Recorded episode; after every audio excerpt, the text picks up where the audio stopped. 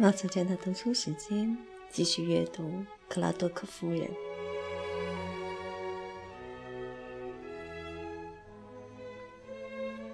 第十五章。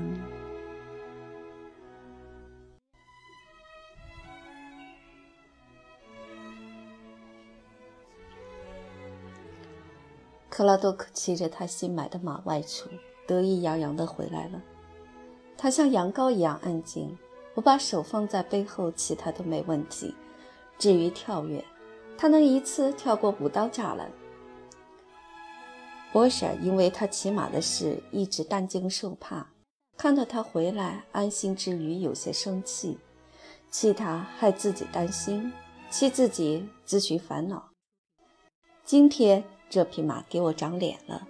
菲利普·德克男爵正好在场，他问布兰德顿：“我是谁？”他说：“你告诉他，我很少见到一个人骑马技术像他那么好。你应该看看当时布兰德顿的脸，他三十五基尼就卖给我了，很不高兴呢。莫尔森先生也过来和我说，我早就知道马会落入你手中，你是这儿唯一能驾驭它的人。要是你的脖子没被折断，我恭喜你。”他满意的复述着今天受到的赞美。今天实在是我的好日子，亲爱的，你呢？今天没有不舒服吧？哦，忘记告诉你了，你认识罗杰斯吗？那个猎人。嗯，他说，先生，您得到的是一匹上等良马，但驯服它需要一些方法。我说，我了解，但我自认为比一般人更懂马。他们都以为我不出一天就会摔下来，但我一切自如。也表明我不害怕。然后他详细的描述了整个事情的经过，好像一个德国的历史学家，事无巨细，以极大的热情慢慢道来。他对所事力求事必躬亲，还自夸他从来不半途而废。波莎本来有些头痛，她的丈夫还要惹她厌烦，她那么担心她的安全。现在想想，真觉得自己是个头号傻瓜。时间一个月一个月的流逝，格罗夫小姐变得焦虑不安。这个牧师的妹妹把分娩看成一件神秘、惊心动魄的事情。然而，出于庄重的缘故，正派人不该关注过多。他对待他的朋友态度扭捏，显得颇为可笑。波莎一贯坦率，每次和格罗夫小姐谈起即将来临的分娩时，格罗夫小姐的脸就红得跟芍药一样。在格罗夫小姐的生活中最折磨的事情，莫过于管理接生包事宜。这是一项为贫困家庭的出生儿和妈妈分别提供衣服和法兰绒衬裙的制度。作为牧师的妹妹，这桩差事自然落到她头上了。每次领取救助的人问一些接生方面的问题，他就面红耳赤。他觉得这样的事情根本不应该拿出来讨论。不得不听的时候，他就把目光移向别处。他这种态度让善良的穷人们感觉愤懑不已。嗯，一位善良的女士说：“如果他这样的态度，我宁可不要他的接生包呢。你瞧瞧他那副样子，好像我是未婚先孕一样。”另一个人接口道：“是的，我也这么想。说实在的，我真想把结婚证翻出来给他瞧瞧。这没什么好脸红的。我只有刚满十六岁那一会儿容易害臊，现在都一把年纪了，害臊给谁看呀？”但格罗夫小姐和常人不同，越是不愉快的差事，她越是积极的去完成。她认为应该经常去看望波莎，波莎经常讨论那个不愉快的主题。他每次都不顾波莎的兴致，勇敢地岔开话题。他甚至开始无谓地为即将出生的婴儿编织袜子。虽然做这个的时候心脏不安地乱跳，当他哥哥惊讶地看着他的劳动成果时，他的脸马上红得像两团火焰。有一天，他像平时苦修一般挺直脊背，鼓起勇气对波莎说：“亲爱的波莎，我说，亲爱的，我想和你严肃地谈谈。”哦，不要，范尼，你一谈起这个话题就不舒服。这个老好人庄重地说：“我必须这么做。我知道你会认为我可笑，但这是我的职责所在。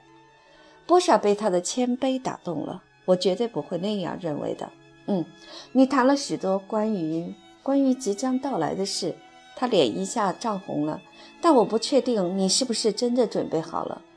波莎大声说：“哦，这就是你要和我好好谈谈的。两个星期内护士就到位了，而且拉姆塞医生说他是非常可靠的人。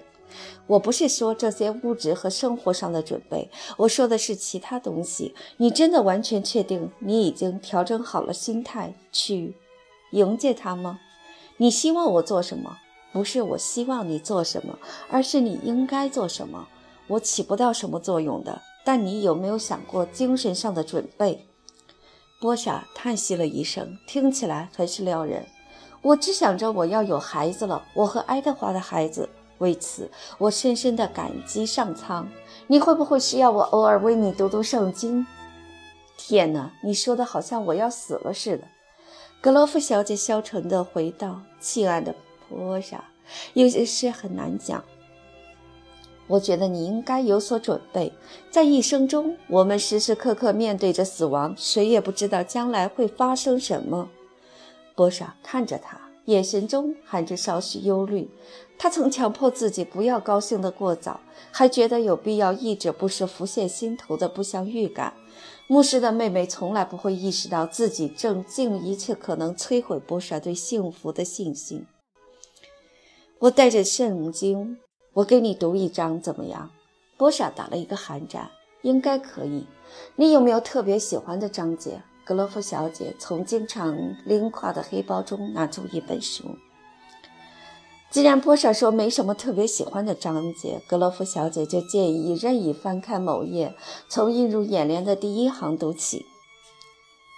查尔斯不太赞同这样的做法，觉得这样带有迷信色彩。但我忍不住这样做，而且早期的新教徒也是这样。格罗夫小姐翻开书，睁开眼睛，开始读：法勒斯的儿子希斯伦、哈姆勒、谢老的儿子辛里、伊坦、西曼、贾克、达拉，一共五人。格罗夫小姐清清嗓子，继续：伊坦的儿子。亚萨利亚、希斯伦的儿子伊拉米、兰基鲁拜、兰生亚米纳达、亚米纳达生拿顺，拿顺为犹太人的首领。刚打开历代志，他就陷入了错综复杂的家族谱中。这一章很长，几乎全是名字，又拗口又陌生。但格罗夫小姐一个也没落下，她用庄重的高音调大声念出那没完没了的名单，和她的兄长仿佛一个模子刻出来的。波舍惊愕地看着他，但他仍然从容不迫地进行。他终于说：“这一章读完了，还想听另外的吗？”“啊，我想我非常喜欢它，但我不觉得你恰好打开的这一章有什么实质性的内容。”亲爱的，不是我责怪你，那不是我的职责。但整部圣经的每一处内容都是有意义的。当分娩期日益临近时，波莎越来越没有勇气，经常被一种莫名的恐惧所占据。突然，没有任何明显的原因，他的心猛地沉下去，他精神狂乱，不停地问自己如何才能度过他的分娩。他觉得自己要死了，又想如果自己死了会发生什么事儿。他死了的话，爱德华怎么办？一想到他的痛心疾首，他的眼睛就泛出泪花。但他又猜疑爱德华根本不会为他的死而伤心。他心里忍不住哀叹，嘴唇也止不住颤抖。他不是一个喜欢大悲大喜的人，他不会哭泣，充其量也只不过强颜笑颜几天而已，然后又会恢复平时的快活。他想象他欣赏朋友们的同情的样子。不出六个月，他就会把他遗忘，这样留下的记忆也不会怎么美好。他痛苦地想，他会再娶的。爱德华讨厌孤单，下次他肯定会选择一个不同类型的女人，一个比他更符合理想的女人。爱德华不注重外貌，波莎猜想他的下一任妻子会平庸如汉考克小姐，或邋遢如格洛夫小姐。让他感到讽刺的事实是，任何一个人做他的妻子，都比他更加契合他的性格，更吻合他关于配偶的理想。波莎幻想爱德华愿意用他的美貌交换某个实际的优点，比如会做衣服。他的品味、情趣和造诣，在他眼中一文不值。他冲动的激情完全是缺陷。他说：“心灵美才是真的美。”他是一个简单实际的人，想要的也只是一个简单实际的妻子。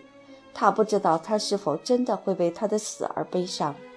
波善为了达成自己的愿望，把拥有的一切都告诉了他，但他却要和第二任妻子享用。他的精神被一种疯狂的妒忌心攫取了。他从牙缝里逼出几句话：“不，我不会死，我不会。”但是有一天，爱德华外出打猎时，他病态的想象又流向另外一个极端：如果死的是他，这个想法无法忍受。但他迷恋这样的恐惧感，他不能驱走头脑中那抹逼真的出奇的景象。他坐在钢琴旁。突然听见大门外传来一阵急促的马蹄声，爱德华回来了。但门铃响了，爱德华为什么要按门铃呢？外面有隐约的交谈声，然后亚瑟·布兰德顿进来了。在想象中，他清晰地看到了每一个细节。他现在正在打猎，一定发生什么事儿了。波莎起初只是把这件恐怖的事看成一种可能，但另外一个想法突然掠过他的脑海，他心神不宁。他有什么事儿要告诉他，但不敢开口。他看着他，满脸恐惧，一阵虚弱的感觉袭来，他几乎站立不稳。波莎的心跳加快，他对自己说：“让自己随着想象而失去控制，太荒谬了。”当他的内心在搏斗时，脑海的画面进程却没停下来。他好像在参演一部恐怖的戏，还担任着主角。如果爱德华最后真的死了，他会怎么做？他肯定会晕倒过去，或者痛哭失声。布兰德顿说：“发生了一起事故，你丈夫伤得很重。”波莎捂住脸庞，忍受着极大的痛苦。他试图安慰她，继续说：“你不要太过悲伤。”然后详细的情节飞快地掠过脑海后，她发现自己和丈夫待在一起。